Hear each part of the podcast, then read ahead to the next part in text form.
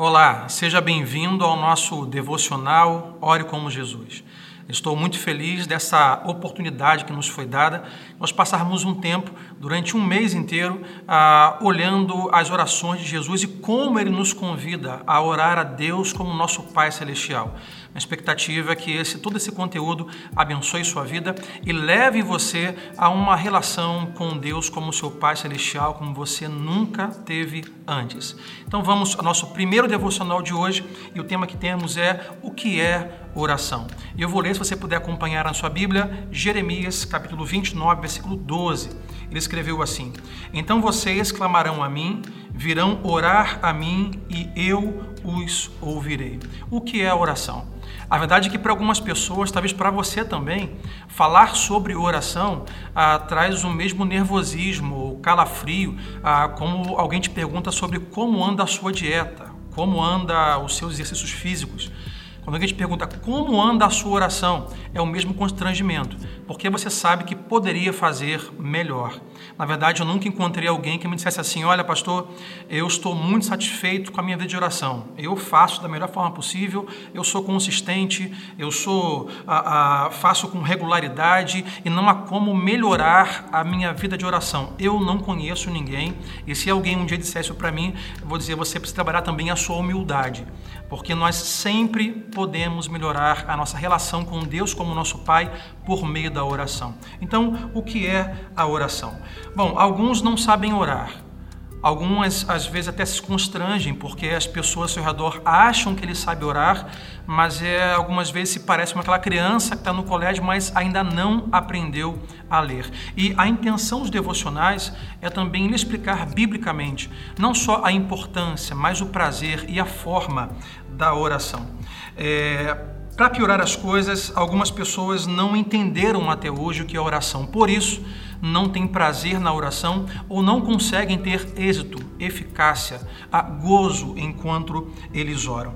As pessoas muitas vezes acham que a oração é algo que nós temos que fazer. Não.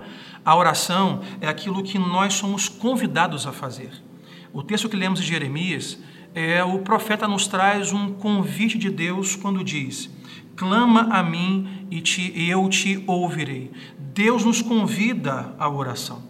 No sentido mais geral, a oração significa simplesmente comunicar-se com Deus, conversar com Deus. É uma comunicação entre pai e filho. E esse é a ideia, é o fim que nós queremos chegar.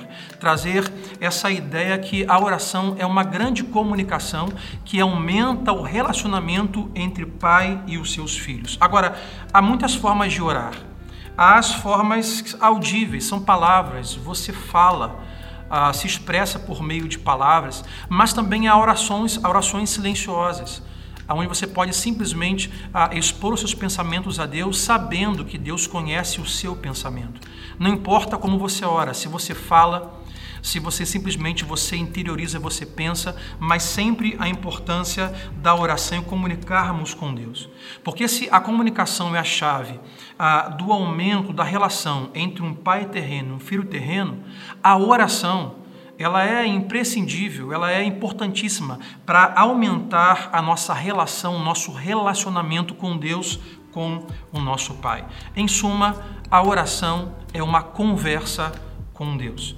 Mas não basta apenas dizer que a oração pode ser falada ou meditada, mas a oração ela tem dois lados. Tem um lado onde você fala e o um lado onde você ouve, como toda comunicação. Esse tempo de oração aumenta a relação com Deus porque é um tempo que nós podemos falar a Ele o que está em nosso coração, mas também é o tempo de nós ouvirmos, através da oração e da leitura bíblica, o coração do Pai, o coração de Deus a nós em um relacionamento. Agora, como bons filhos, ah, filhos não têm formas exatas de se comunicar com o Pai. Eu tenho filhos, três filhos. E os meus filhos não respeitam muitas vezes alguns momentos para falar comigo. Eles querem falar comigo enquanto estou assistindo uma série, enquanto estou lavando uma louça, ah, jogando futebol, enquanto eu estou lendo. Muitas vezes eles me interrompem para poder falar comigo. Isso é a comunicação de um filho com o pai. Igualmente, nós filhos podemos falar com Deus, sabemos que de forma audível, em pensamento, mas de muitas maneiras. Ah, você não só pode falar com Deus prostrado no chão, com o olho fechado, mas você pode se comunicar com seu pai enquanto você dirige o seu carro, enquanto você lava uma louça, enquanto você lava o quintal, enquanto você lava o carro, enquanto você está na condução pública ou no seu escritório. Há muitas maneiras. A comunicação de um filho em intimidade com o pai não tem uma forma exata de apenas com mãos fechadas ou com olhos fechados.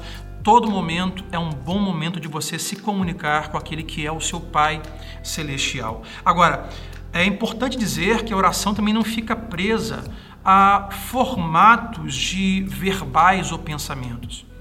Mas você pode expressar a sua oração através das artes, por exemplo. Você pode, por exemplo, registrar suas orações, escrever suas orações. Há pessoas que colocam suas orações em músicas, colocam melodias, fazem poesias. Não importa o jeito, não importa a forma, não importa como nem onde.